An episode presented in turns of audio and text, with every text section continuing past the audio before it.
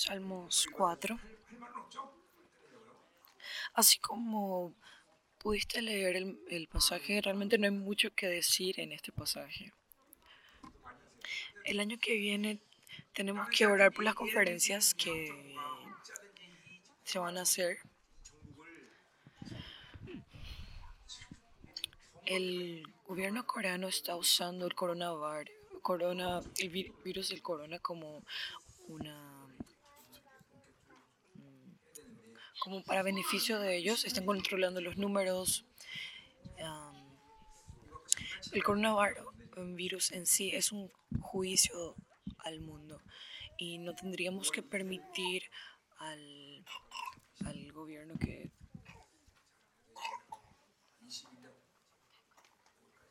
que lo utilice de esta manera. Necesitamos anticipar la gloria la gloriosa visitación de Dios. Oh, así que, pastores, estén, estén, estén listos para eso. Que empecemos. Salmos 4.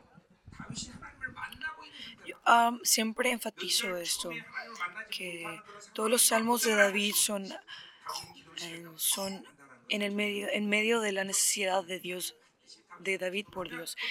Y siempre cuando él ora, sin importar la situación.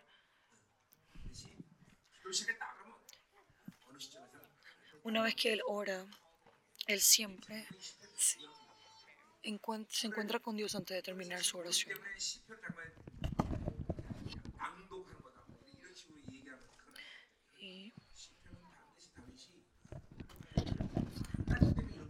Los salmos, los salmos a David siempre ora estas oraciones porque en medio de este sufrimiento, él ora estas oraciones. La razón por la cual Salmos 4 es importante. Estos son los que eh, estos son los elementos el verso 1 habla acerca de la justicia de Dios, el verso 2 habla acerca de la gloria, que son elementos importantes para encontrarse con Dios. Eh, el encuentro con Dios podemos describir con la palabra, palabra gloria. Después tenemos el temor, la reverencia. El verso 5, los sacrificios. Después tenemos el verso 6, dirección. después tenemos gozo y paz. Entonces cada verso contiene elementos de la oración para encontrarnos con Dios. Cuando, cuando oramos, si es que nos encontramos con Dios, podemos ver estos elementos. Puedes ver estos elementos en tu vida si te encuentras con Dios podemos ver estos elementos siendo encarnados en tu vida.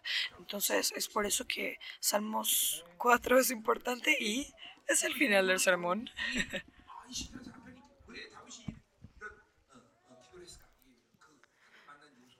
Entonces, ¿por qué David oró estas oraciones?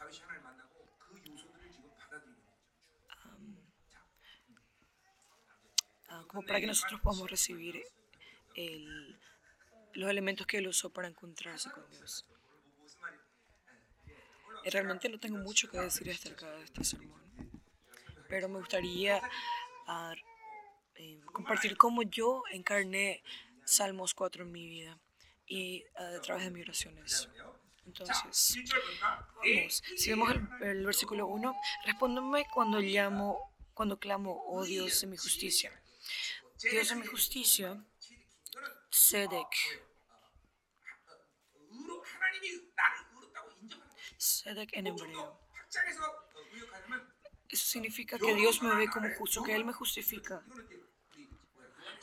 Eh, él es el abogado que me defiende. En hebreo. En hebreo, Él es el abogado, el que dio su sangre y a través de esta, esta sangre, la justicia,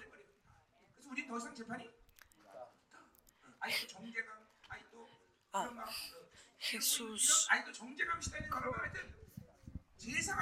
okay, Jesús nos declaró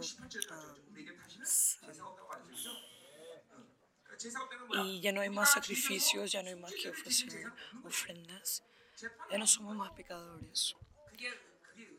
No hay juicio por los pecados.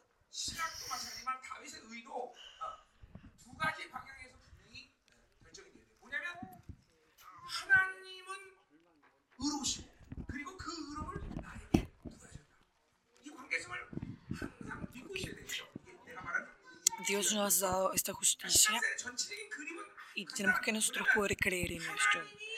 La grande victoria, la grande perspectiva, la grande imagen de nuestra fe es, es muy simple. Dios nos dio gracia, Dios nos dio justicia y nosotros tenemos que recibirla. Esa es la imagen grande de nuestra fe. No hay nada más que tengamos que añadir a eso. Y eso es lo que destruye nuestra fe cuando intentamos agregar algo más a eso. Lo único que, lo tenemos que hacer es recibir esta fe. Hay,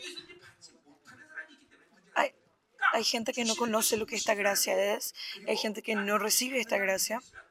Y si sabemos lo que Él nos está dando, tenemos que recibirlo y eso es todo lo necesario.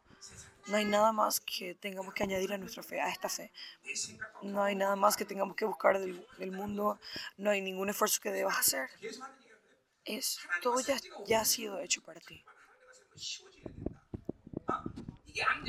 Y así, cuanto más vives con Dios, esto se debe volver más y más simple. Pero se vuelve difícil porque nosotros intentamos vivir por otros elementos en vez de lo que Dios ya nos ha dado. Por eso tenemos que encontrarnos y arrepentirnos. Porque el Dios, Dios está viniendo a nosotros y lo único que tenemos que hacer es recibirle. Pero ¿por qué no podemos el, el, Dios omnipotente está viniendo a encontrarse conmigo. Por eso yo tengo que ser honesto delante de Él. Él da todas estas cosas um, a través de la gracia y lo único que yo tengo que hacer es recibirlo en fe. Entonces si tu fe se complica, ahí vienen los problemas. En la, las complicaciones y cuando, cuando tu vida espiritual se vuelve más compleja, es porque es porque conforme crecemos en lo... Cuando se vuelve complicado es que hay algo extraño. Porque tenemos que saber que esto es algo que, que no es algo que nosotros tenemos. Él fue quien hizo todo lo posible y todo lo imposible posible. Es imposible para nosotros um, ser justificados por, nuestra propia, por nuestros propios esfuerzos.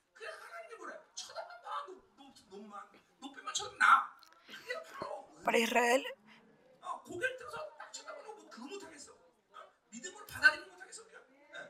para Israel lo, único que tenía que hacer era mirar a la, a la cobra de bronce y ser salvados. Pero ¿por qué fue? ¿Por qué se volvió esto complicado? En la relación con Dios se volvió complicado por culpa de los estándares de Babilonia nosotros intentamos vivir nuestra relación con Dios a través de los estándares humanos, con nuestros propios pensamientos, con nuestras propias, ah, con lo que nosotros, con nuestra definición de lo que es bueno, de lo que es bueno. Dios no es un Dios complicado. Claro, en su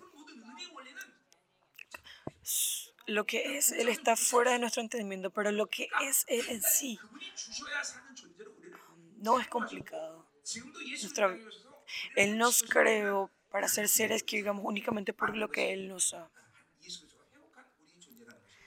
Eh, Jesús restauró eso para que nosotros podamos vivir únicamente por lo que Él nos provee. Entonces, cuando, cuando predico y todo, en todas las cosas de mi vida yo trato de no perder la vista de esto no, no dejarme llevar por el legalismo, por mis propias experiencias o por lo que yo sé cómo se hace. Intento ser sensible a esas cosas en, en todo el tiempo. No hay nada que yo deba hacer por mí mismo. El ministerio yo realmente no debo hacerlo. Yo solo lo hago de acuerdo a lo que Él da.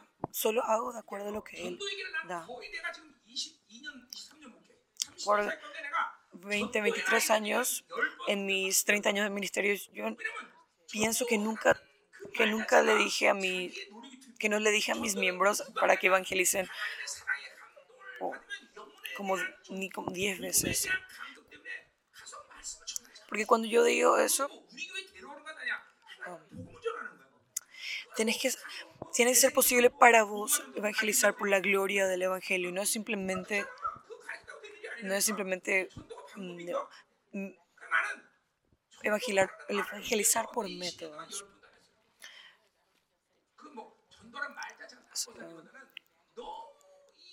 Por eso yo no lo he, yo he dicho esto de evangelizar menos de 10, veces en, en, 20 años.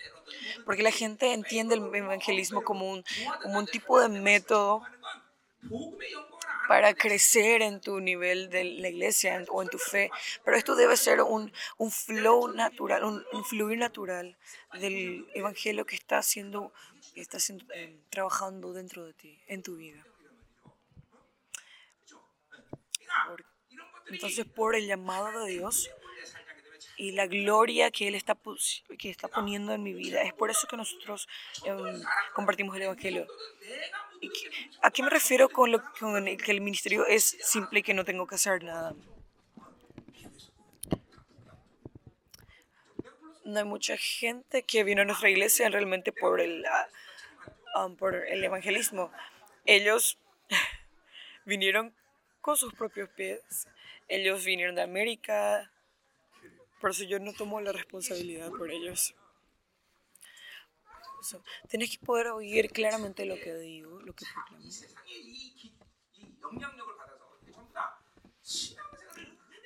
estamos, seguimos siendo influenciados por el mundo y en vez de vivir por los métodos de la gracia, tenemos que darnos cuenta de que estamos siendo afectados por el mundo y que estamos viviendo por el helenismo.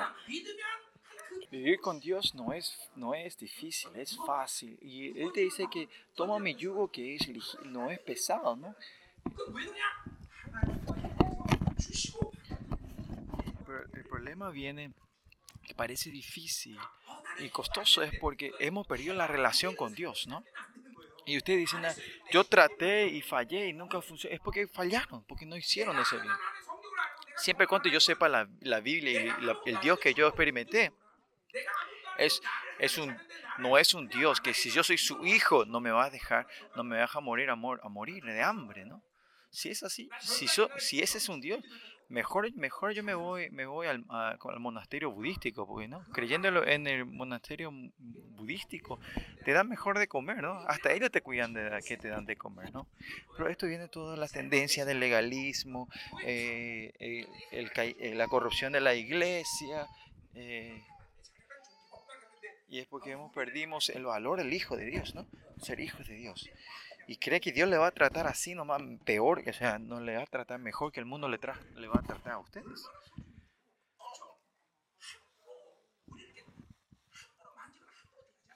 Dios nos trata así mal nomás, ¿no?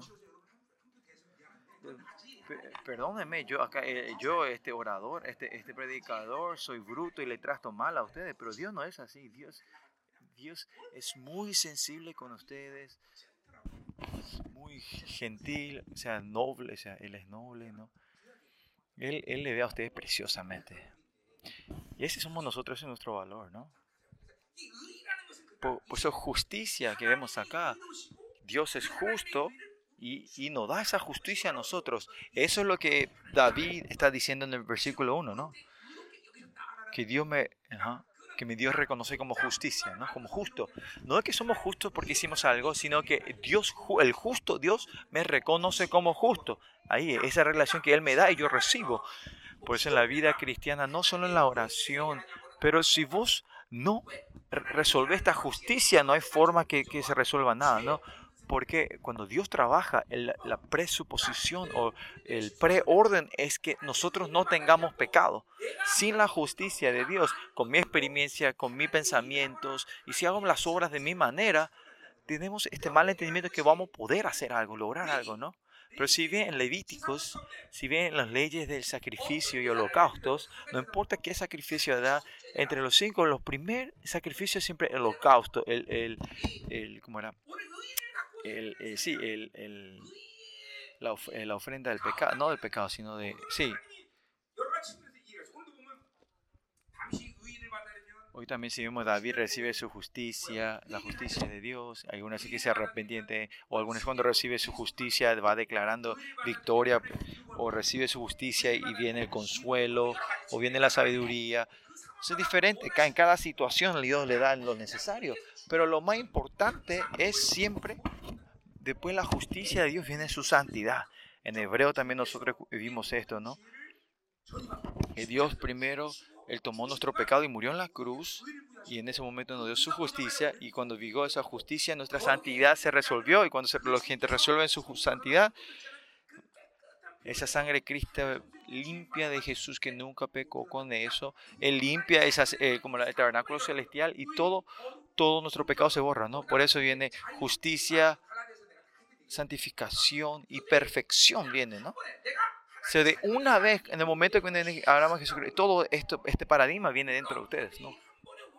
Y cuando vienen de una vez con el gozo de la salvación, usted tenía que vivir todos los días encarnando esto, personificando esto, aunque, aunque no aparezca o no, pero en el momento que ustedes creyen, creyeron en Él, esta gloria, esta honra es de ustedes, es nuestro, ¿no? So, primeramente tiene que venir su justicia para poder encontrarte con Él. Cuando te encontrás, poder resolverte con Dios. Tiene que tener su justicia, tiene que estar delante de su justicia para poder recibir su santidad, para arrepentirte o para que venga el poder, la autoridad, el milagro y todo esto. ¿no? Y así de importante es justicia. Porque la primer el primer paso para encontrarte con Dios es que te reconozca que no tenga ningún pecado. Porque si, al tener pecado, Dios no aguanta, vas a, tener vas a morir. ¿no? Por eso tiene que estar acostumbrado a estar en su justicia y su justicia es estar acostumbrado a arrepentirnos. Siempre tengo que estar chequeando si el Espíritu Santo o la sangre de Cristo se está moviendo, eh, está libremente dentro de ti. Si vivir el Espíritu Santo, eso es algo normal. Y Él te hace reconocer si hay algo malo o algo no está mal. ¿no? En Romanos 8:16 dice que el Espíritu Santo el Espíritu de Dios hace que yo sepa, me, hace recordar que yo soy hijo de Dios. Y el Espíritu Santo continuo está, hablando, está hablando, te está contando de tu valor, quién sos vos, tu identidad. Pero no es que eso lo hace, sino también te hace entender el pecado. En, Juan, Juan 16, 8 dice que habla que el Espíritu te hace saber del pecado, del juicio y la justicia, ¿no? Por eso esto sobre la justicia y del pecado, es que el Espíritu Santo continuamente te hace recordar y te habla dentro de ti. Porque el Espíritu Santo que está dentro de nosotros para guiarnos hacia la santificación y la glorificación, por eso Él nunca deja esto, nunca, nunca abandona este trabajo, ¿no? En Romanos 16 dice, dice 8 también dice, cuando Él venga, ¿qué quiere decir? Cuando el Espíritu Santo mora dentro de ustedes, te va a hacer conocer del pecado, de la justicia y del juicio. Pues si vivimos con, el Espíritu Santo, yo siempre en mi área de vida, en mi carácter, hay, sí hay, siempre podemos, vamos, no hay otra forma más que estar chequeando si la sangre de Cristo está cubriendo esa área o no, ¿no?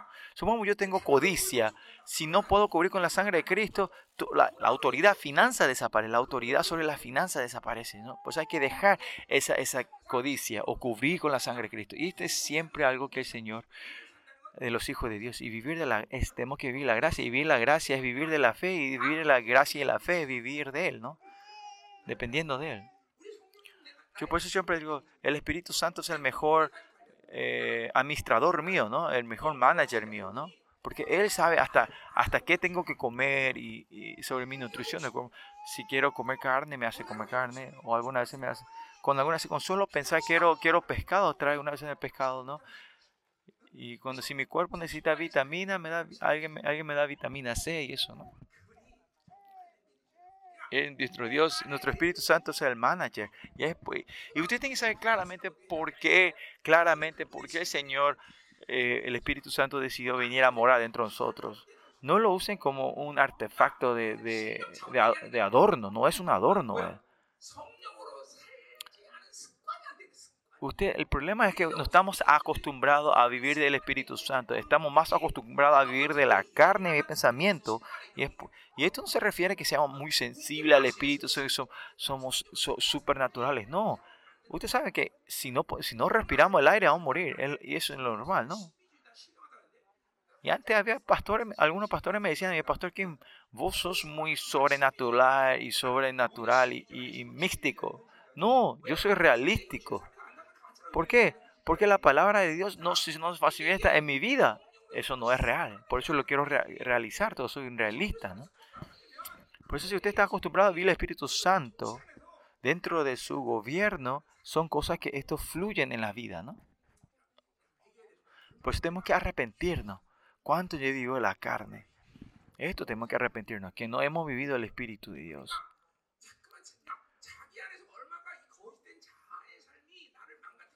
Pues tengo que poder ver cuánto este ego falso mío dentro de mí no, no ha dañado a nosotros. Esa tendencia mundana, estos deseos de la carne que habla el Habacuc.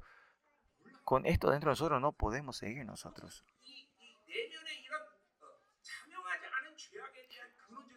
Esos pecados esenciales que están dentro de nosotros, eso podemos solo pelear cuando vivimos del Espíritu Santo, ¿no? Esos deseos de la carne, de la posesión, de la seguridad, de la fama, del placer y el poder y la idolatría, ¿no? Y acá vemos David que cuando dice Dios de justicia, esta es una evidencia que se está, en un estado que se está encontrando con Dios, que Él está en un estado que está recibiendo toda la justicia de Dios. Por eso no duden, que no tienen que dudar, que no hay otra cosa, es sino que si confirmamos su justicia, yo estoy encontrándome con Dios. No hay otra condición, no hay otras precondiciones si vamos a, eh, si viene la unción, si viene la unción, todo se funciona, ¿no? Si viene la unción de, de, la, de, de, profetizar, vas a profetizar, ¿no? No importa si tienes experiencia o no, ¿no?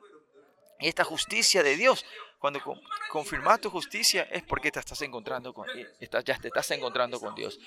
Y algunas veces cuando tengas esto no, no, no te puedes encontrar con Dios, hablamos era que tenés, eh, hay batallas espirituales o tenés algún pecado, ¿no?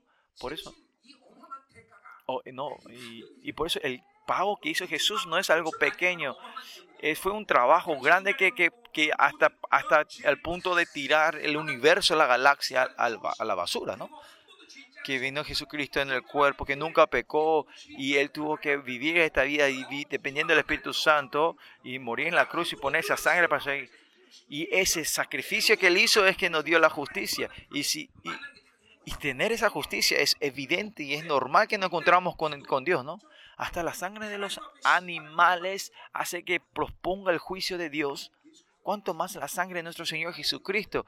Esta justicia es, es tremenda. Y así tiene la vida eh, cristiana y que nosotros vayamos creciendo en el gozo y alegría es normal. En, en Apocalipsis Apocalipsis 20, 20, por ahí es, vemos que cuando el reino de Dios viene y se muestra en toda su gloria, en su resplandor, ¿qué hacen ahí? Alaban al Cordero, al Cordero Santo. ¿Qué es eso? Que alaban a la sangre de Cristo, que alaban a Jesucristo que murió, ¿no? Y por eso el gozo de ustedes, el gozo de la salvación se está enfriando. Hay una corriente mala dentro de ustedes. Porque el gozo de la salvación continuamente, la emoción tiene que estar creciendo, porque el precio que él pagó no se puede, no se puede, no se puede comparar con nada el precio que él pagó, ¿no? Y si tiene esa justicia y dio su hijo como su la, propiciación, expiación, dice, él no dice, no reconoce como son mis hijos, son míos. Y por eso Dios te encuentra instantáneamente cuando tienes su justicia. Y por eso dice, Dios de justicia, respóndame cuando clamo. Pues dice, respóndeme cuando clamo, ¿no? Cuando, cuando yo, cuando tenés la justicia, tenés esta seguridad de que Él te escucha cuando vos clamas. Pues, ¿cuántas veces hemos orado en la oración de la incredulidad? Porque después de orar, si no cambia la situación, pero no cambia, ¿no? Y, y la incredulidad viene porque no tenés un 100% de que Dios te está respondiendo, te está respondiendo. Y en otro salmo dice, en otros salmos ves si David, David le dice a Dios, che, Dios, juzgame a ver si yo tengo pecado. ¿Cómo se atreve, un, como era un, una criatura del creador, no?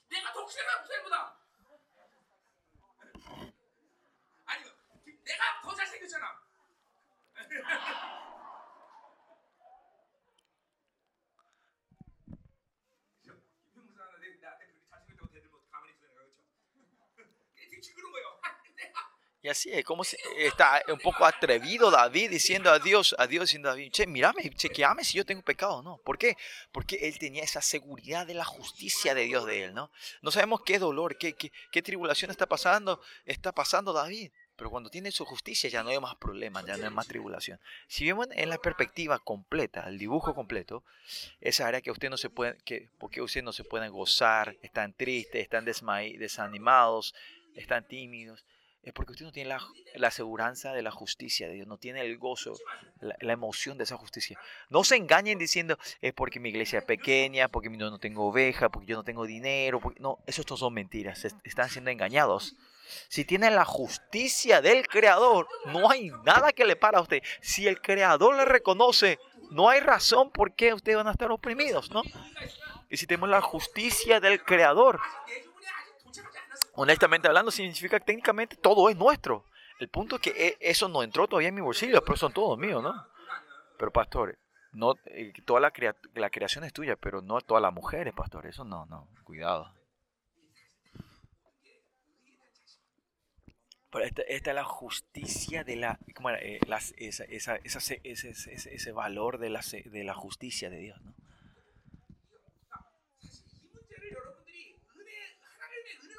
Y vivir de la gracia de Dios se puede hablar de muchas formas,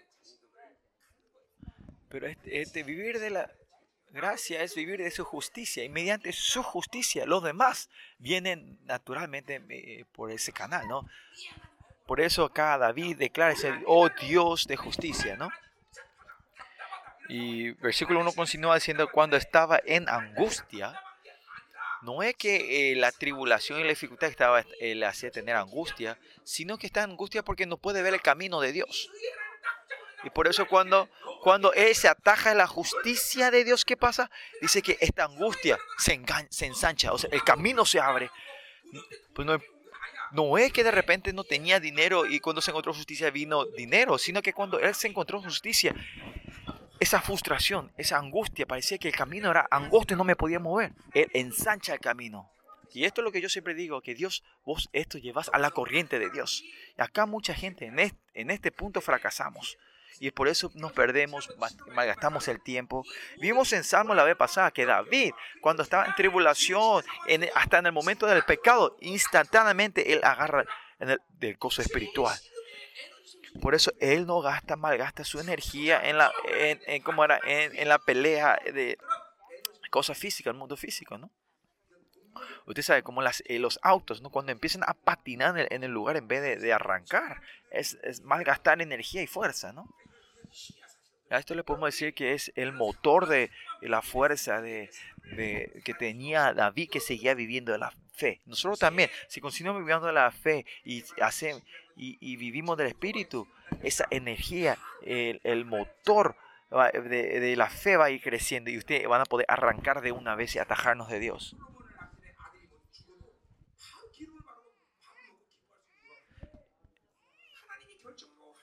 Y por eso, si Dios reconoce todo, David también, él, podía, él se podía arrepentir y, termina y come. Y si Dios dice, terminó, él, él termina, él no hace falta, no le puede quejarse a Dios diciendo que no, que no están bien las cosas todavía, ¿no? Y eso es un elemento muy importante de David en la vida de su oración que nosotros tenemos que aprender. Es que si no vivimos la carne, podemos hacer esto todos mi esposa me decía, pastor, vos sos, mi esposa de pastor, vos sos muy frío, muy frío. No es que yo soy frío, sino es esto. Si Dios dice que terminó, ¿para qué voy a gastar más mi tiempo, no?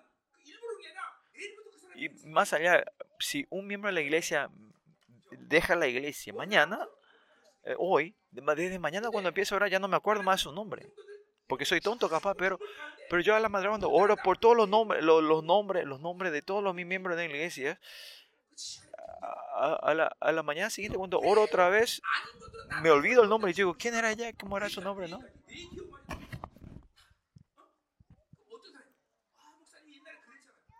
Y alguien me dice, pastor, vos dijiste esto la otra vez. Yo digo, no, no me acuerdo. ¿Quiere que yo me acuerde de todo lo que yo Dios me dio que, que, comparta contigo? No me acuerdo. ¿no? Pastor. Esa vez dijiste eso y me, yo te digo, herida, ¿no? Yo no me acuerdo. Yo solo estoy recibiendo, estoy manteniendo lo que Él me da y lo hago correr. Y esta es una costumbre mía, ¿no? De vivir solo lo que mi Dios me da. Y viendo eso, mi pastora dice que yo soy muy frío. Tengo la sangre fría. No, yo soy un hombre, ¿cómo era? No se dice caliente, ¿cómo se dice? Un hombre... soy un hombre cálido, no soy frío. Amoroso, cálido. O lo que sí... Pero si es que gastas esta energía así, ¿Sabe qué pasa? Cuando tenés que gastarla, poner la energía a la cosa de Dios, no vas a poder, no te vas a poder mover, usar energía. ¿Y cuál es más sabio? ¿Preocuparte de la gente que, que salió o amar a la gente que quedó? Yo tengo que, yo lo que estoy eligiendo es amar a la gente y ayudar a esa gente que se quedan conmigo a defender la verdad.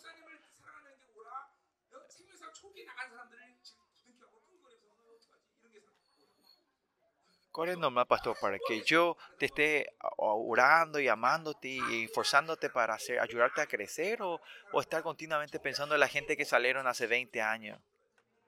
Y si así, si ustedes gastan la energía, el pensamiento en lo que no es de Dios, cuando vienen las cosas de Dios no vas a poder reaccionar o usar esa energía en ese lugar.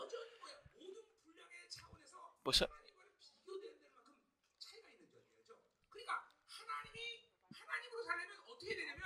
Por eso para vivir de Dios, vos tenés que seguir vaciándonos en nuestra vida para recibir la cosa de Dios, porque la cosa de Dios es completamente otro nivel, no se puede comparar con lo que yo tengo. Y así vas a poder vivir la vida que Dios quiere, ¿no?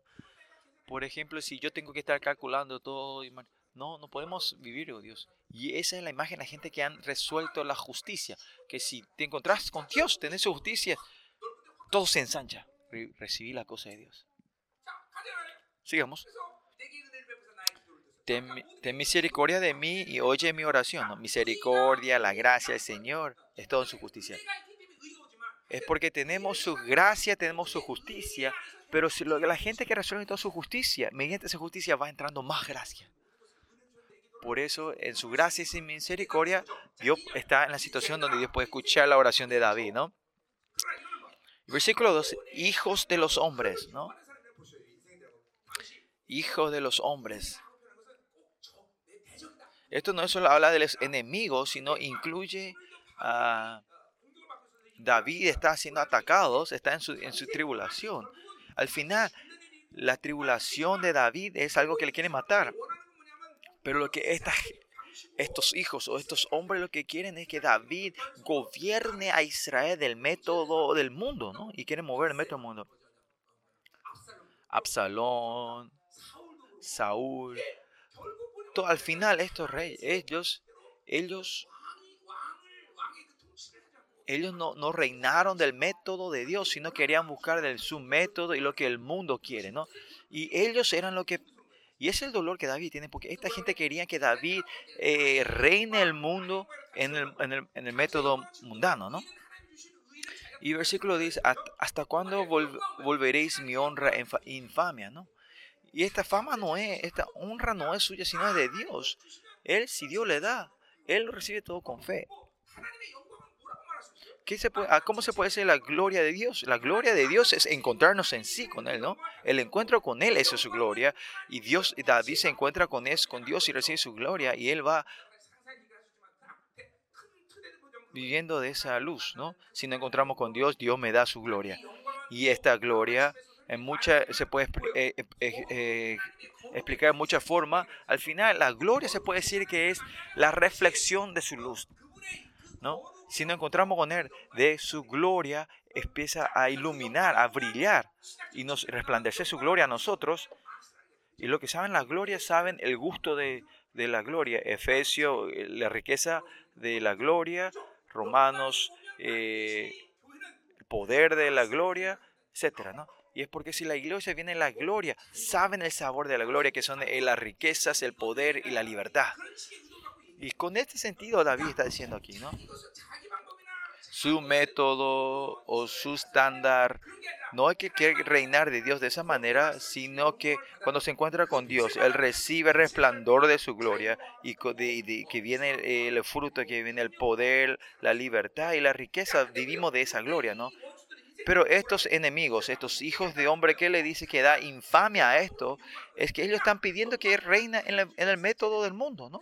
por eso esa gloria se va opacando y cubriendo, ¿no? no lo mismo para nosotros, nos encontramos con Dios y vivimos de esa gloria y recibimos el esplendor de esa gloria, pero si cerramos esa puerta y vivimos nuestro pensamiento, en nuestro método, nosotros estamos infamando eh, la gloria de Dios y se va oscurriendo. En, en Corintios 4.4 dice, eh, la luz del Evangelio tiene que, tiene que brillar pero el príncipe de este mundo nos, confunde, ¿no? ellos eh, tapan, cubren esto para que no pueda brillar, ¿no? Por eso ese estado limpio donde podemos estar recibiendo su gloria, ese estado de su justicia, pero nosotros seguimos viviendo en mi pensamiento en motos, momentos, tú, se puede decir que tu ventana se está ensuciando. Y, eso es que da infamia, ¿no? Amaréis la vanidad. Vanidad, ama la, la vanidad. Si vivir el mundo es todo en vano. No importa cuánto tenga dinero, parece que ser feliz por un tiempo, va a ser en vano. Es todo vanidad que no viene de la eternidad, es todo en vano. Pues nosotros no tenemos que invertir o poner mucha importancia a las cosas que no sean eternas. Si tenemos, tenemos, si no, no, pero no hay que poner toda importancia en Este mundo no es. Cuando fuimos a, a, a, Catarata de Iguazú, estamos viendo ese catarata de Iguazú, esa, catarata es tremenda. Mira, pastor, esto es tremendo. Yo le digo, sí, está, está ok che, pastor, uno estaba emocionarte con las cosas. Yo le dije, porque yo le vi, yo vi una cosa tremenda, yo no me emociono con la cosa de este mundo, porque vi el reino de Dios. Y la, la mujer, hombre dice, ay, es hermosa. No va a ser más hermosa que mi esposa, ¿no? La mamá de la pastora dijo, amén, ¿no? Y, dijo la, pastora, la mamá de la pastora dijo que sí, así todos los maridos son así. Le dije, no, no son así, tenés un buen yerno que hace eso. Bueno, lo que no son eternos es todo en vano. Es en vano y es una mentira, busca la mentira. Te engañan, ¿no? El dinero no es eterno, pero te, te están engañando que es, que es eterno, ¿no? Las cosas que no son de Dios, que no tienen esta eternidad de Dios, son todos mentiras y en vanidades, en vanos. Por eso yo siempre digo a los miembros de mi iglesia, no gasten tu energía más del 50% de energía en este mundo, porque este mundo va a ser, va a ser destruido de un día para el otro, ¿no? No pongas Entonces, le digo a los miembros, le dicen, ¿quién va a ganar dinero para la comunidad? No te preocupes. No importa si todos mis miembros de la iglesia no tienen trabajo, si están, si están todo el día quedando culto y orando y ministrando y saliendo a la misión. ¿Y quién va, quién, quién, no va a quién no va a dar el soporte financiero? No te preocupes, eso no te preocupes. Y es por eso en nuestra iglesia estamos teniendo muchos iglesias, eh, pastores pastores, asistentes, asistentes, pastores, ¿no? Pastores asistentes, ¿no? y en nuestra iglesia, esa, el, la porción eh, buena de una iglesia es que haya un pastor para un miembro, ¿no? Bueno, pues el punto aquí es que no pongan eh, importancia en las cosas que Dios no te da, ¿no? No traten de controlar eso tampoco. Y eso es la grandeza de Dios, que no importa si yo falle, Dios no va a fallar, ¿no? Por eso la capítulo, eh, eh, no, la justicia de Dios, la gloria de Dios. Por eso si estás orando, si te encontraste con Dios, tiene que venir la gloria. Tiene que estar recibiendo esa luz, ese resplandor. Todos los elementos de Dios tienen que estar 1 Corintios 3, 18 dice que, el, Espíritu Santo nos guía de gloria en gloria, ¿no? Pues cuando en medio si estamos en oración estamos encontrando con Dios, ese Espíritu Santo está más activo y va a reinar más profundamente y nos va a estar guiando de gloria a gloria. La, el Evangelio, la palabra de Dios circula entre nosotros, nos va a llevar de gloria en gloria. Todo lo que es la luz del Señor, todos esos elementos, ¿a qué se refiere? Es que estamos siendo imitadores de Cristo, ¿no? Nos lleva la, el que es la imagen de la gloria, que Él haya venido es para que nosotros seamos imitadores, que vivamos de Él. Esa es la gloria, ¿no? Por eso todo se resuelve cuando nos encontramos con Dios. Versículo 3. Sabe pues que Jehová ha escogido al piadoso para sí. Por eso en medio de la oración, la gloria que te da en la oración y esa, ese alma que está recibiendo esa gloria, ¿qué puede hacer esa persona? Es vivir una vida piadosa. Y piadosa se puede, se puede, eh, se puede eh, definir de muchas formas, pero es una persona que vive dependiendo de perdón. Por eso esa gente que, que vive, que, que viene al culto y se encuentra con Dios en el culto, al salir de la iglesia no va a poder pecar instantáneamente, ¿no? Y va a ser fácil, y esa vida que, que continuamente va encontrando con Dios va a ser fácil, ¿no? Y esa es la vida piadosa, ¿no? Y versículo 5 habla sobre sacrificio de justicia, ¿no? Eso quiere decir que la gente que se encuentra con Dios en el culto, en su vida cotidiana vive una vida, una vida que parece culto, ¿no? Por eso en Romano dice que den tu, tu, tu vida sea un, un, sacrificio vivo, living sacrifice, sacrificio vivo, ¿no?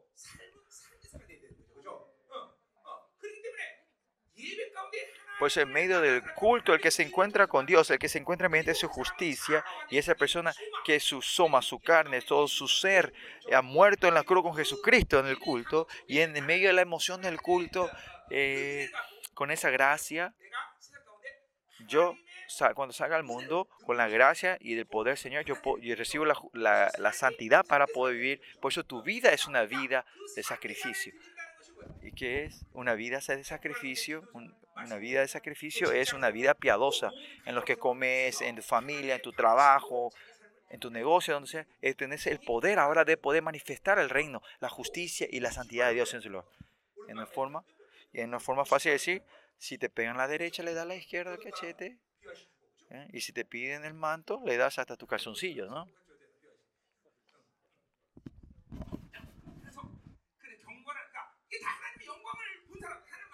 Y estas son la gente que vieron la gloria de Dios. No hay otra cosa. ¿Y qué dice David sobre esto? Dice que él ha escogido, escogido al piadoso. Esta palabra, este, este escogido, se puede entender ser apart. Fueron separados, ¿no? Fueron separados, ¿no? Que los separa especialmente.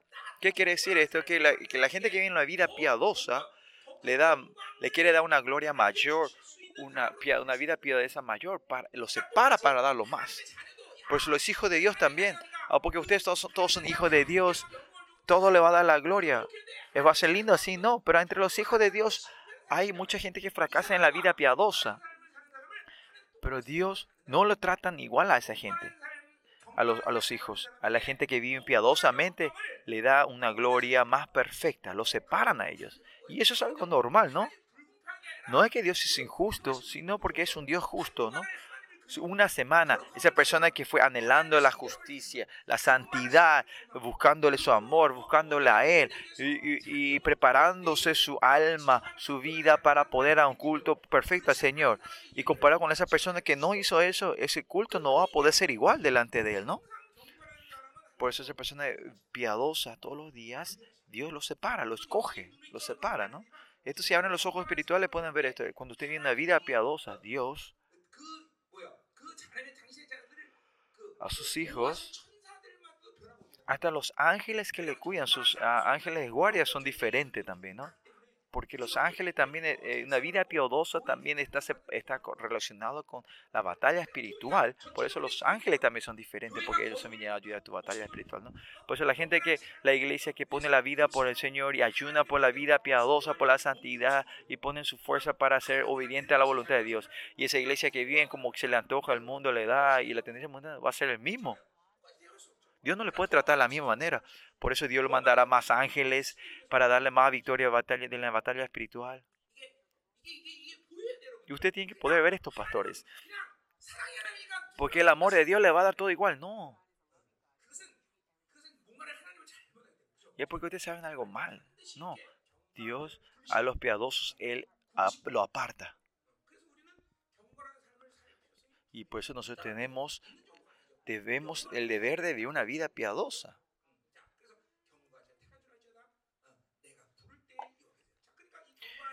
Dice, eh, sabe pues que Jehová acogido al piadoso, Jehová oirá cuando yo a él clamare. Pues instantáneamente Dios responde, reacciona. ¿Se acuerdan cuando Jacob, Jacob cuando vienen los otros hijos le estaba de espaldas, pero cuando viene José se da la vuelta a verlos, ¿no?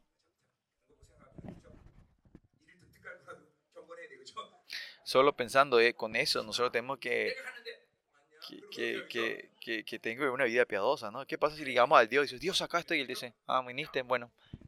No, así no daba da gusto, ¿no? Ese sea escogido como una vida piadosa, como piadoso, al piadoso. es, es la diferencia, la santidad.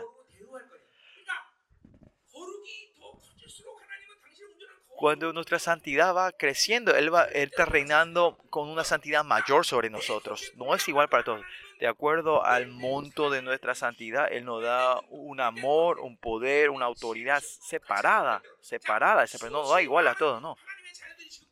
Muchos hijos de Dios están orando en este mundo. La oración de quién Él va a escuchar primero. Todos son sus hijos. ¿A quién le va a responder primero? Él no. Él primero escucha de los más espirituales o la gente que entra en, en el nivel de su santidad, a ellos se escuchan primero el Señor. No tiene duda quién va a escuchar primero Él. Esto no es, eh, pastor, me tienen que escuchar bien, que esto no es el método del mundo hablando de, la posesión, de, como la rivalidad y pelea, no, sino quién está anhelando más acercarse a Dios, quién es el que anhela más su santidad, a esa persona, anhelar su santidad, lo que anhela más su presencia.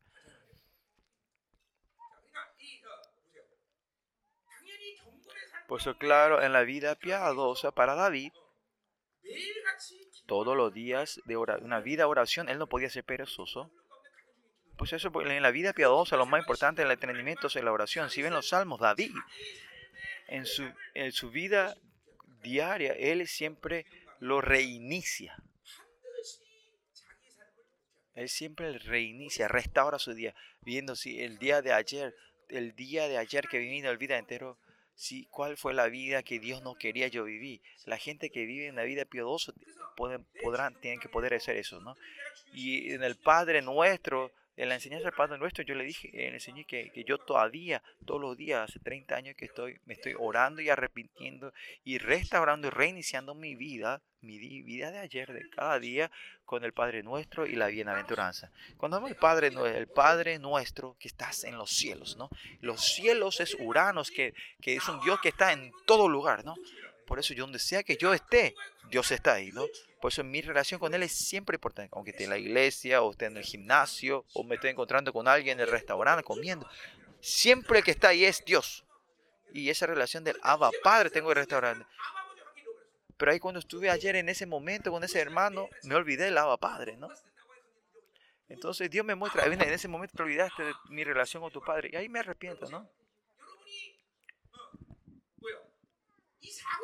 Por eso tú tu mente, tu cerebro tiene eh, esa información que, que, Dios es nuestro Padre, tiene información, por eso puedo decir Abba Padre, pero si el Espíritu, si el Espíritu no está ahí, ustedes se olvidan, pierden y, y, alguna vez cuando estás, elegís el dinero, el Espíritu lo toma al, dinero como Abba Padre y, el, y, Dios se transforma el Señor del el vecino de al lado, ¿no? Por eso, es nuestro Dios omnipresente, donde sea que está, Él siempre está esperando y quiere que vivamos una vida donde él escojamos a Él, elegimos a Él como Abba Padre en todo momento. ¿no? Y si vimos así, en Mateo vemos 17 sobre la oración, Elías y Moisés, cuando hablan con Elías y Moisés hablaban con Jesús, la oración así también trasciende todo lugar y tiempo, ¿no? Si yo empiezo a orar por África, por Suaziland, en ese lugar mi espíritu de acuerdo con la guía del Espíritu Santo, voy a ese lugar o ese lugar viene donde yo estoy. Y ese es el mundo espiritual. Porque el mundo, el mundo de, Dios cubre la tercera dimensión que nosotros estamos, ¿no? Pues no es algo súper espiritual. Sino que Dios te muestra esta situación, vos ves, ¿no? Cuando estaba el pastor Steven en África también, hablamos que tenía un ataque espiritual, y vimos si había dolor. O los pastores que están en Inglaterra cuando oro y yo le cuento que está ocurriendo, ¿no? Y porque el mundo espiritual y el mundo eh, físico em, se empieza a, ¿cómo era? a overlap, a,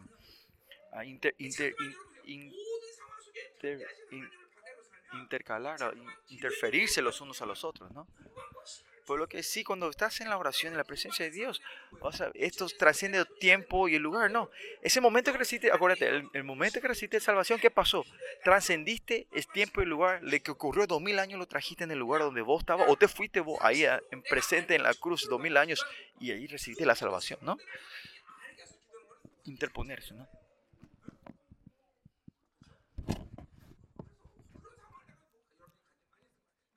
Creo que hay muchos testimonios, ¿no? Que esa, esa oración de sanidad, que hacemos liberación y, sanidad, aunque esa persona está lejos de nosotros, es, eso es lo mismo. En la oración inter, o sea, trascendemos tiempo y lugar. ¿Por qué esto puede hacer en mi espíritu? Porque el reinado de Dios que puede hacerme trascender lugar y espacio, es, estoy acostumbrado a ver siempre, por eso donde, y por eso yo siempre estoy, eh, estoy acostumbrado, estoy, estoy encarnando esto de que siempre estoy buscando la presencia de Dios donde esté, donde sea, cuando hora. Y es por eso cuando me voy a un lugar digo, ay, che, hay muchos espíritus malignos, o, o esto y lo otro. Es porque, porque hay una interferencia con la, con la presencia de Dios. Por eso, ¿no? Por eso el Padre nuestro de verdad me hace orar si yo mantuve esa relación con el Padre o no en el lugar, en ese lugar, en, en, en ese restaurante o ese lugar, ¿no?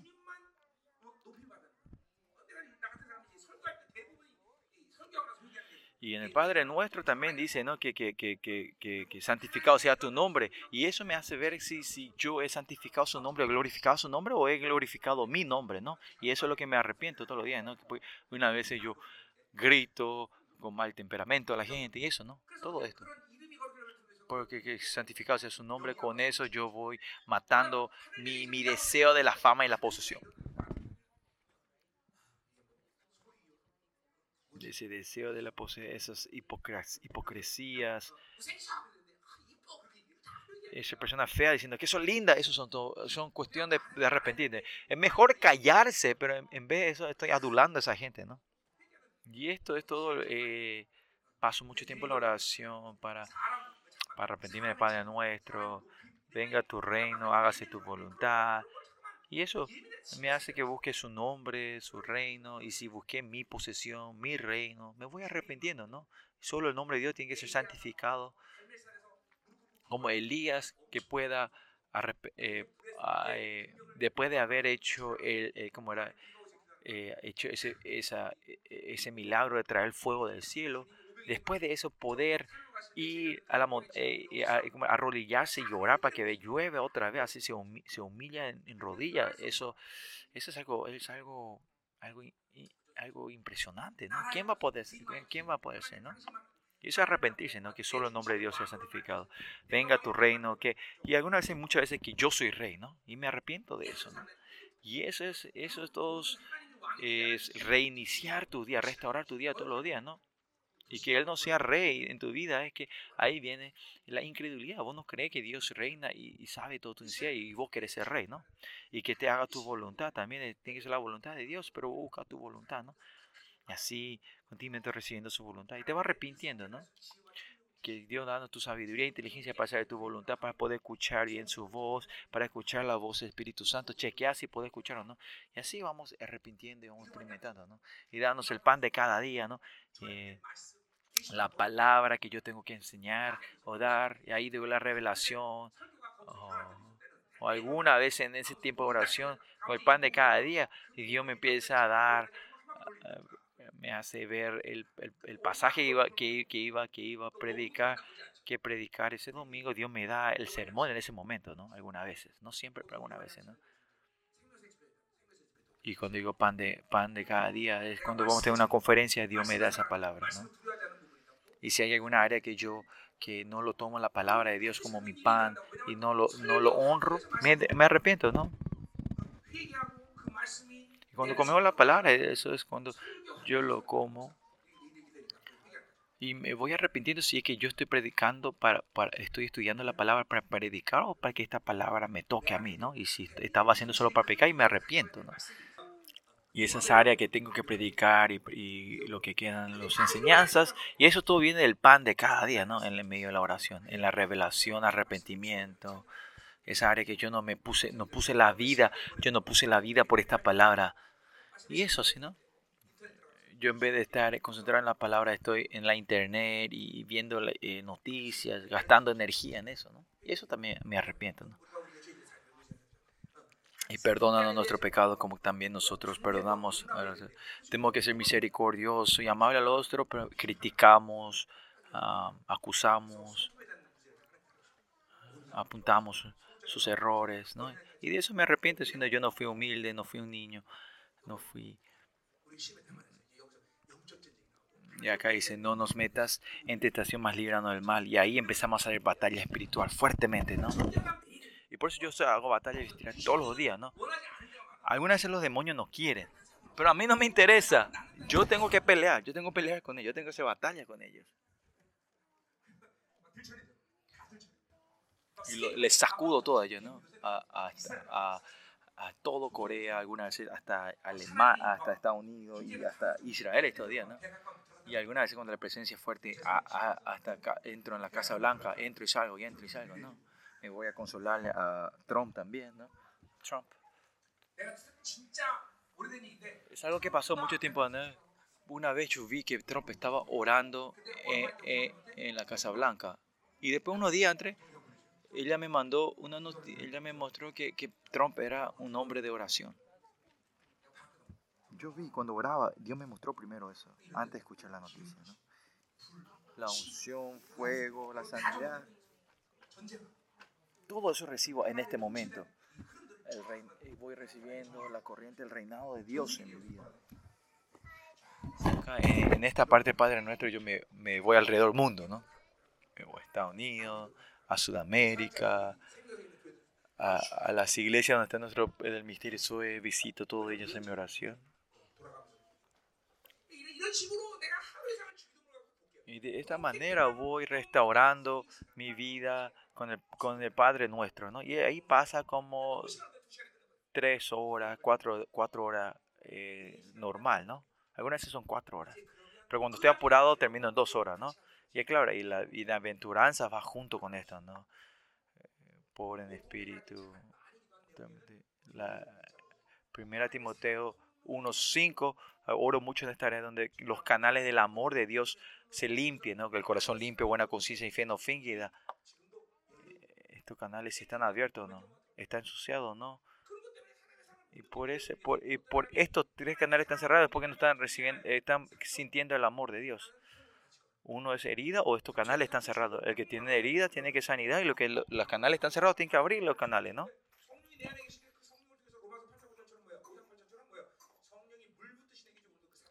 Porque como en Romanos 8.5 o 5.8 dice que Él lo está derramando como balde de agua su amor. Y si no están pudiendo sentir es porque los canales están cerrados o tienen, o tienen heridas. ¿no? Y eso usualmente a las 2 o 3 de la mañana yo me levanto y empiezo a orar así.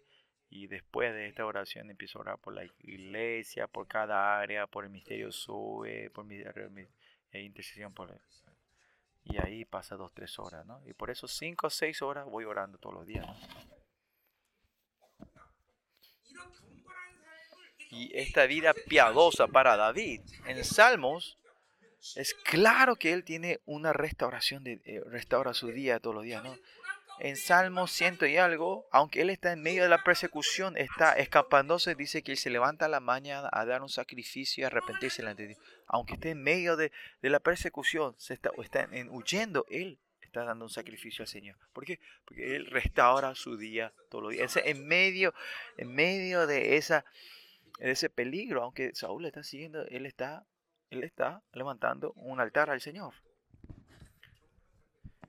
Y David, persona de oración, siempre restauran su día todos los días. en tu vida, si no desatan ese un día sobre esa vida donde viviste atados en la oscuridad, si dejas un día, al día siguiente no es que se eh, multiplica, sino que esto algunas veces se triplifica cuatro o cinco veces más, aunque haya pasado un día, ¿no? Y por eso es, es, mejor que todos los días vayas haciendo este proceso delante del Señor para que te, seas ligero. Y por eso la vida piadosa es muy importante. La vida piadosa no es solo ver la palabra una vez, una vez, unos, unos cuantos minutos y orar unos cuantos minutos. No es que termina ahí, no. Ustedes saben, ah, ustedes saben, los profesionales, digamos, un profesional del ajedrez, cuando termina un partido, no es que termina ahí, sino que él va y restaura otra vez y va viendo los pasos a paso que pasó. Ah, este fue el error que cometí, ah, tengo que moverme así. Y así van haciendo, ¿no? Y esto, esto tiene que ocurrir entre ustedes en la vida de oración también a ustedes. Versículo 4. ¿Cuál es el punto aquí importante de la vida de, eh, piadosa? Es que temblad y no pequéis, ¿no? Tener temor, porque esto es posible porque se está encontrando con el Dios Santo, ¿no? Hay muchos que no, tienen, no saben el temor del pecado, es porque no tiene evidencia que usted no esa persona no se está encontrando con Dios. Si se están encontrando con Dios, ustedes van a temer del pecado y van a depender de la sangre, ¿no? Y, otros, y es porque no tienen temor del pecado, no se están con Dios. Y si pecan, dicen, bueno, me olvido y, y ahí pasa, ¿no? Y en el mundo, una vez tomas alcohol y te olvidas, ya está, ¿no? Pero lo que se encontrando con Dios siempre tiene un temor. Como dijimos en el Salmo 51, que, que el pecado está vivo y, tiene, y está, está vivo, está obrando y nos está llevando a su, a su meta final, ¿no? Por eso en 1 Juan 3.9 dice que Dios, Jesús vino a romper la obra del enemigo. La obra del enemigo, ¿no? Tienen que alguna vez se tienen que mover, eh, ¿cómo era? El, el, cacá para que no haya más mosca, ¿no? Excremento, gracias, el excremento para que no haya más mosca, ¿no? El pecado hay que sacar, ¿no? Por eso acá, ¿te acuerdas? Vimos en el versículo, hijo de los hombres, esos son los enemigos de David. A ellos le dicen, David le está diciendo, ¿por qué me molestas? Le dice, vos sos pecador, vos no estás viendo la gloria de Dios. Para David no es el problema que él está siendo perseguido por ellos, sino que él, el problema para David es que ellos no están viviendo de acuerdo a la gloria, ¿no? Lo que está haciendo David es que viene un ladrón a robarte y, vos no hay que vos le eh, ¿por qué me robado? No es así, sino que David está diciendo, che, ladrón, ¿por qué vos no estás viviendo de la gloria para la gloria de Dios? ¿no? Es diferente, ¿no? ¿Por qué no vivís la voluntad de Dios? Y por eso a este enemigo no es que David se está quejando de su, de su obra, sino porque no viven de Dios, ¿no? Y temblad y no pequéis, meditad en vuestro corazón estando en, vuestra cama y callad. ¿Qué quiere decir? Callate y acostate, dormí. No, no vaya ahí a, vagar y a pecar, no, quédate en tu cama. Eso es lo que está diciendo David, ¿no? El punto de David es no peques. Mejor que te quedes en tu pies, en tu, en tu cama, en vez de salir a pecar, ¿no? Así tenía una alergia, alergia, alergia, alergia al pecado, David. Y por eso que dice, ofrecer sacrificios de justicia, ¿no? Oración y sacrificio es algo que no se puede separar, ¿no? La justicia de Dios justo nos dio esa justicia y con esta, ese sacrificio que da con su justicia. ¿Y qué es esta justicia? Es dar el sacrificio placentero al Señor. En Salmo dice que o sea, en el Nuevo Testamento ya no damos sacrificios de carne, de, animales, sino que con la sangre de Cristo. Dice que, que ya, no, ya no soy yo quien vivo, sino que Cristo, pues yo morí con Él, no.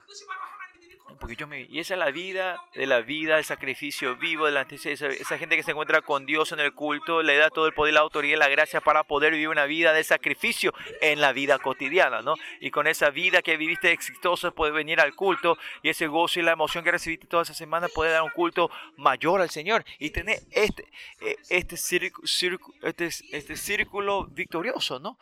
El culto, victoria el culto, victoria en la vida, victoria en la vida trae victoria en el culto y vas así girando y girando, esa circulación. Un ciclo, ciclo victorioso. ¿no? Y el, resultado de la justicia de David era siempre que él dependía de Dios, confiaba en Dios. Pero los que no confían en Dios, ellos claramente se separan de Dios y viven su fuerza. Pero la gente que recibe su justicia y vive de Dios, continuamente solo pueden confiar en Dios. Si es que Dios no lo hace, Él no puede hacer nada. Si David ora y Dios no se, no se mueve, Él se queda quieto, no hace nada. Pero nosotros qué? Si Dios no se mueve, yo me muevo primero, ¿no? Ayer vi ministré a unas cuantas gente así, ¿no? Es un, eh, la voluntad de Dios no es igual, pero un poco diferente. Hay una vez pensamos ministro yo así le digo, algunas yo le digo, espera. Lo que Dios me da dice que espere, porque ¿qué quiere que espere? Hay muchos sentidos. Todas las cosas que esa persona entiende,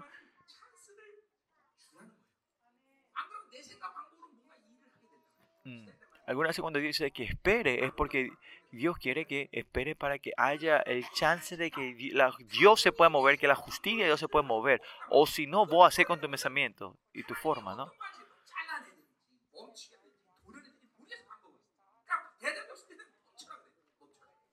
Algunas veces cuando hacemos con nuestras fuerzas se, hay ato, se ata y hay, hay, hay, hay errores que cometimos. Pero algunas veces Dios tiene que cortar, sacar, borrar. Pero para hacer esto, una vez Dios pide que esperes, que pares y espere que Él se mueva, ¿no? Hay que darle un chance para que Él se pueda mover. Entonces Dios, mucha gente, cuando yo le digo que pare, no me entiende. Y no aguantan eso. Buscan su método otra vez para resolver las cosas. Por eso yo siempre digo, la gente que ve, ¿cuál es la evidencia clara de lo que viene del Espíritu Santo? No es avanzar, es frenar. Saber frenar, saber parar. Hacemos saber frenar. Esa es la evidencia clara de que estás viviendo con el Espíritu Santo. Si vive la justicia de Dios, no vas a poder más que confiar en Él. Es donde ya no tienes más fuerza, ¿no? Voy a dar el ejemplo para que la gente no sepa, ¿no? Esto es confiar. Vení, che, mira, yo quiero ser gentil y noble, caballeroso, pero por tu culpa, mira, siempre sale este carácter. No, apúrate, salí. Corre, corre.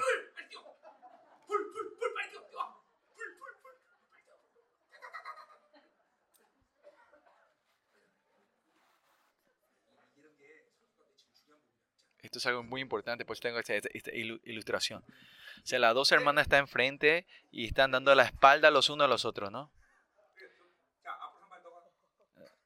Un paso más adelante. Y, los dos, las dos hermanas están, ¿cómo era? Están, ¿cómo es? ¿Están pegados de espalda? están recostados los unos otros, ¿no? Y para saber si la hermana A está confiando 100% a la otra hermana, es que si saca a la hermana B, si se cae, si se cae es que está confiado, pero si no se mueve es que ella está usando su fuerza, no está confiando en la, hermana de atrás, ¿no? Esto es confiar.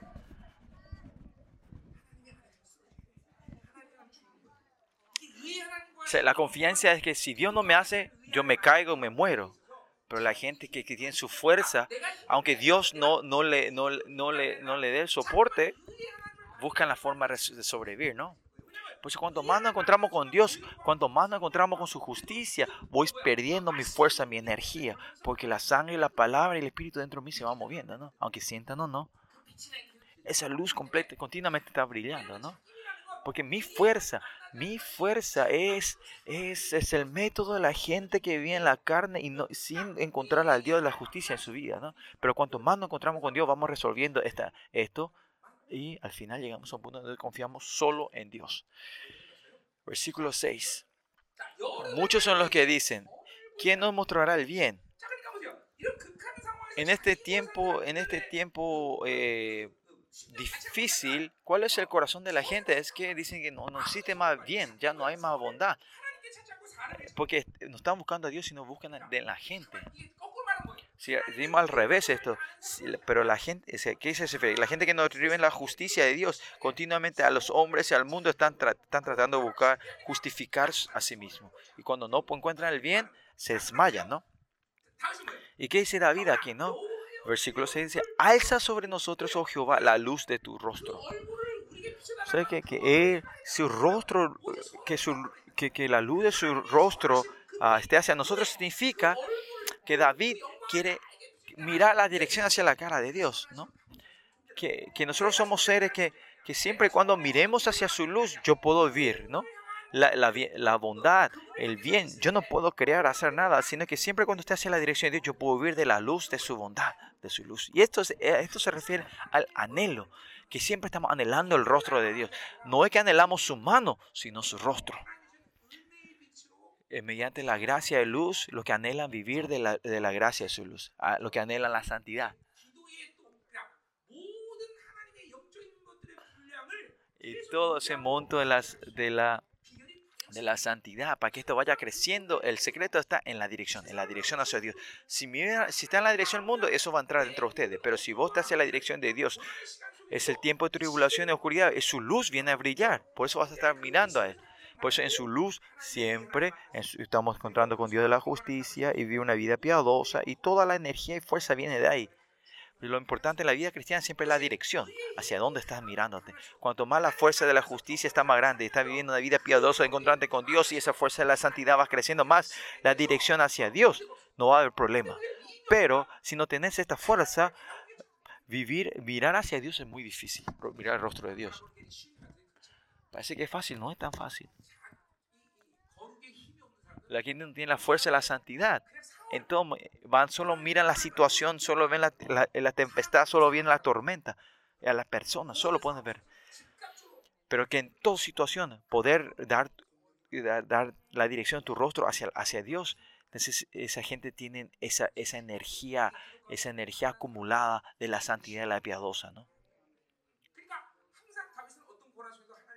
Por eso, en toda situación de tribulación, la tribulación en sí para David no fue un problema. Los problemas no fue problema para David. Y esta es la emoción de vivir de Dios, como hijo de Dios, ¿no? ¿Y, qué, cuál es el resultado de esto? Es, versículo 7, te diste alegría, tú diste alegría a mi corazón, dice. O sea, la situación no cambió, pero todavía, pero te puedes alegrar. Que no te puedas alegrar no es tu situación, sino porque es la evidencia de que no estás viviendo de Dios. Otra forma de decir, no importa cuánto la situación sea buena, si no miras a Dios, no vas a poder alegrarte. No importa cuán, si la situación es mala, si vive Dios, miras a Dios, vas a ser alegre. Esto es claro para los hijos de Dios. Eso porque si te da un poquito, un poquito de dinero y te empiezas a reír y alegrar, eso es una persona loca, ¿no? El, el, que, el, que te puede alegrar es Dios. Aparte de Dios, si te alegras de otra cosa, ahí viene el dolor de cabeza. Y es porque no tenemos el gozo de Dios, la iglesia va cayendo en el placer del mundo.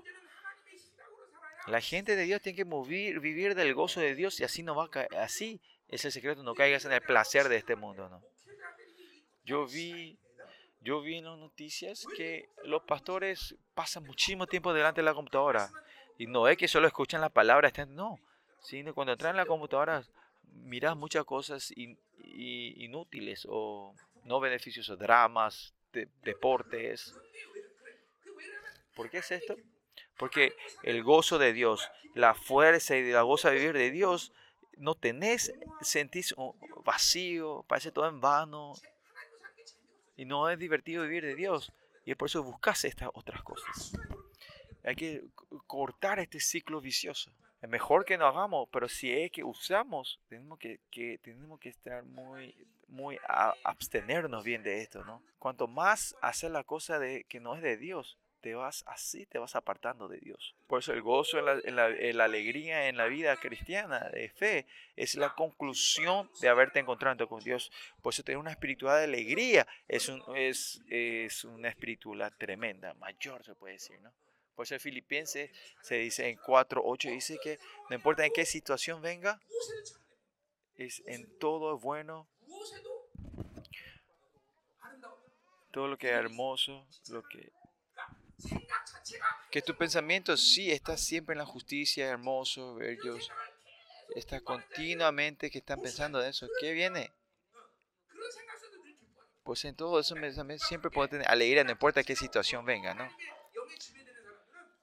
Porque están llenos del Espíritu, no hay, de Dios están reinando, no, no hay razón de, de, de tener tristeza, ¿no? Porque y cuando, cuando viene la, la, tristeza, decir, ¿cómo me puedo alegrar todo el día? Sino que te arrepentí, ah, esta situación no lo llevé a Dios.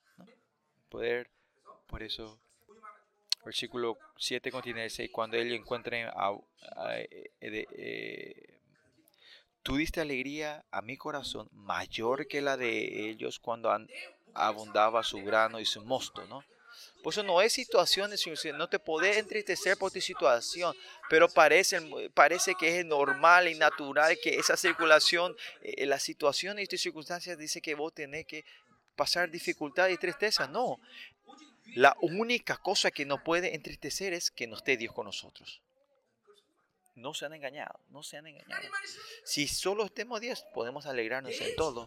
Aunque yo muera mañana, podemos alegrarnos. Y esa alegría que nos da, versículo el siguiente, el siguiente versículo dice que nos da paz.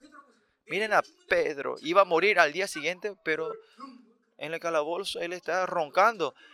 Estaba durmiendo, estaba durmiendo tanto en paz que, que, el ángel le venía y tenía que patear para despertarlo, ¿no? Esta es la paz, shalom de Dios. Shalom es victoria completa. Que Dios pagó todo el precio para nosotros el sacrificio y nos dio la condición de ser victoriosos. Por eso es que tenemos la paz.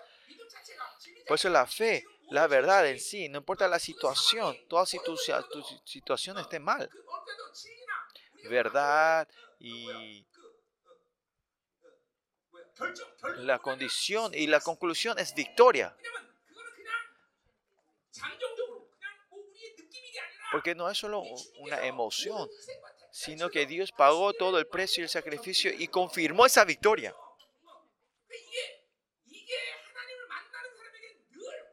Y eso es algo que viene a la gente que siempre se ha encontrado con Dios. Por eso hay paz. ¿Me ¿Pueden creer en esto? No porque no tenían dinero y vino dinero tenés paz, sino que en toda esa situación Él ya concluyó victoria, decidió la victoria y es por eso hay paz, ¿no? Por eso Dios, si cambia en esa situación, va a ser mejor. Y si no, no cambia, no importa. Porque si Dios decidió la victoria y no dio la victoria final, aunque parezca al enemigo, parece que está ganando. Eso no es ganar. Porque como dice, sé, eh, eh, valiente, yo he ganado al mundo, es tener esa paz. Y, y, en medio de esta tribulación, David dice que se acuesta en paz. Y dormir y se duerme, ¿no?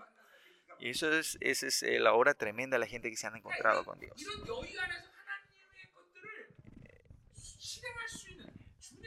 en, esta, en, en, este lugar es que puedes usar y aplicar la fuerza de Dios. Y no, Saúl vino a matarme, pero ahí viene tu, tu te estás relajado de poder elegir cuál la voluntad y no matar a Saúl, ¿no? Aunque los, los filisteos vienen, 100.000 filipeos están delante de su nariz. ¿Qué dice David? David no es que decide, sino que se postra delante de Dios, busca la voluntad de Dios si tengo que pelear o no. Y contra Goliat también, ¿no? Es, es inminente. Pero David dice, vos sos, mi, vos sos nada para mí, ¿no? Y eso si te pones los anteojos de Dios, podés ver esto, ¿no? Israelitas que dicen que yo soy langostas, ¿no? No langostas, eh, bichos, somos bichos delante de, los insectos, ¿no? Pero,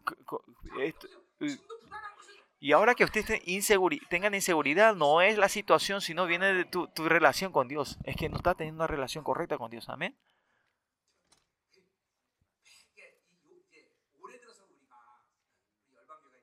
Este año, ahora tenemos un poquito eh, financiera estamos, estamos un poquito más cómodos que antes, ¿no? pero mucha gente piensa que este año tenemos un poquito, pero siempre, pero nuestra iglesia siempre terminábamos, eh, cuando hacíamos el balance al año, siempre terminábamos en rojo, teníamos menos 100 mil, menos 200 mil dólares al año, ¿no? No, perdón, no 100 mil dólares. ¿Cuánto era? Bueno, que sí, siempre teníamos eh, menos, ¿no? El balance estaba menos, negativo, era siempre negativo, ¿no? En nuestro ministerio, ¿no? Y esta iglesia es pequeña, ¿no? Somos pobres. Ustedes, los miembros de la iglesia, no hay ninguno que sea rico, ¿no? Pero ¿cómo podemos hacer este ministerio? Aunque te que tenemos 500 miembros en la iglesia, creo que menos de 100 personas tienen trabajo. De repente viene un temor, ¿verdad? Me agarra la inseguridad y el miedo me viene. No, no parece que menos de 100%, ¿no? Pastor Lee, ¿no?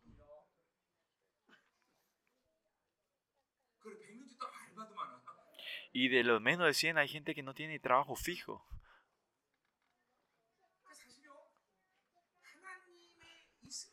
Pues la seguridad, sin la seguridad, la victoria de Dios, yo no puedo hacer nada. Es el ministerio, ¿no? Estos ministerios la mayoría de veces yo no pido esto, pero cuando hay un ataque, ¿ah? en, la conferencia de Israel, cuando fue 600 mil dólares, ya hemos, ya hemos invitado a los miembros, a ministros, a todo el mundo, ¿no? Y yo me iba, iba a pasar, eh, iba a pasar vergüenza, ¿no? Pero esa mañana me encontré con Dios cuando oré. La justicia de Dios vino dentro de mí y, y, y Dios me confirma su victoria. ¿Cómo era, ¿Cómo era ese sentimiento? Era cuando yo me casé con mi esposa, me acuerdo, le dije, casate conmigo.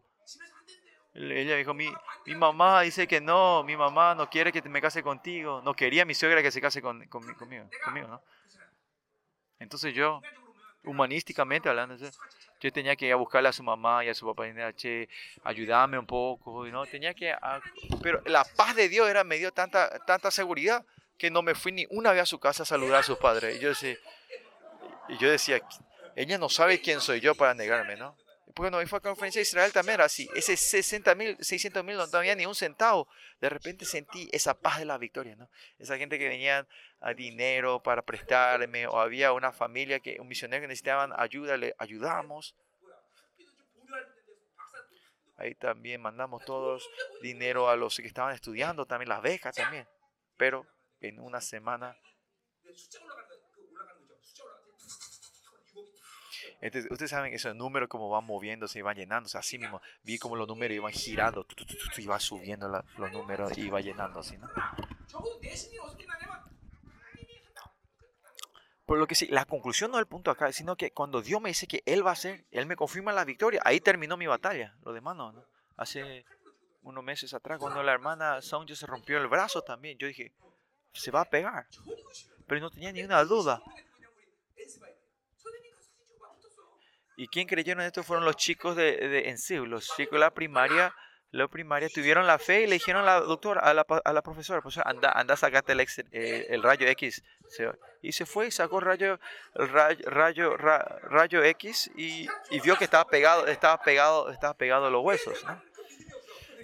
O esta profesora no tiene la fe como los, los niños, ¿no?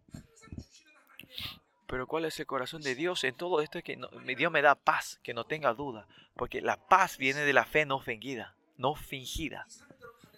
Esa fe que dice que vos, si el clamar que este montaña, el monte entre el mar, va a caer, al, va a entrar al mar, al agua. No es situación, no es la situación, sino es, es la relación con Dios. ¿Por qué usted está inseguro? Inseguros, están inseguros, hay inseguridad. No es la situación, sino que nos estás encontrando con Dios. Y Dios es fiel es fiel nuestro Dios. En la vida de oración de David, usted tiene que estar recibiendo, aceptando ahora. No es la vida de David, sino de todos ustedes. Dios vivió, nuestro Señor Jesucristo, y vivió así y hizo todo lo posible para que nosotros vivamos así también. Por eso que nosotros también sean, podamos orar y ser victoriosos es normal, es natural. Vamos a orar, ¿no?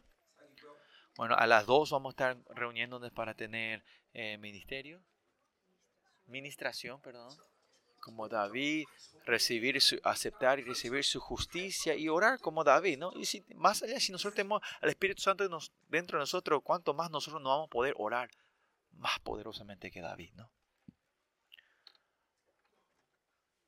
Amén.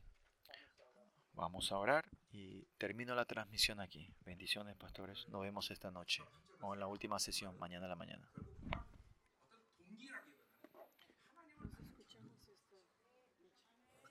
Nos vemos, nos escuchamos mejor.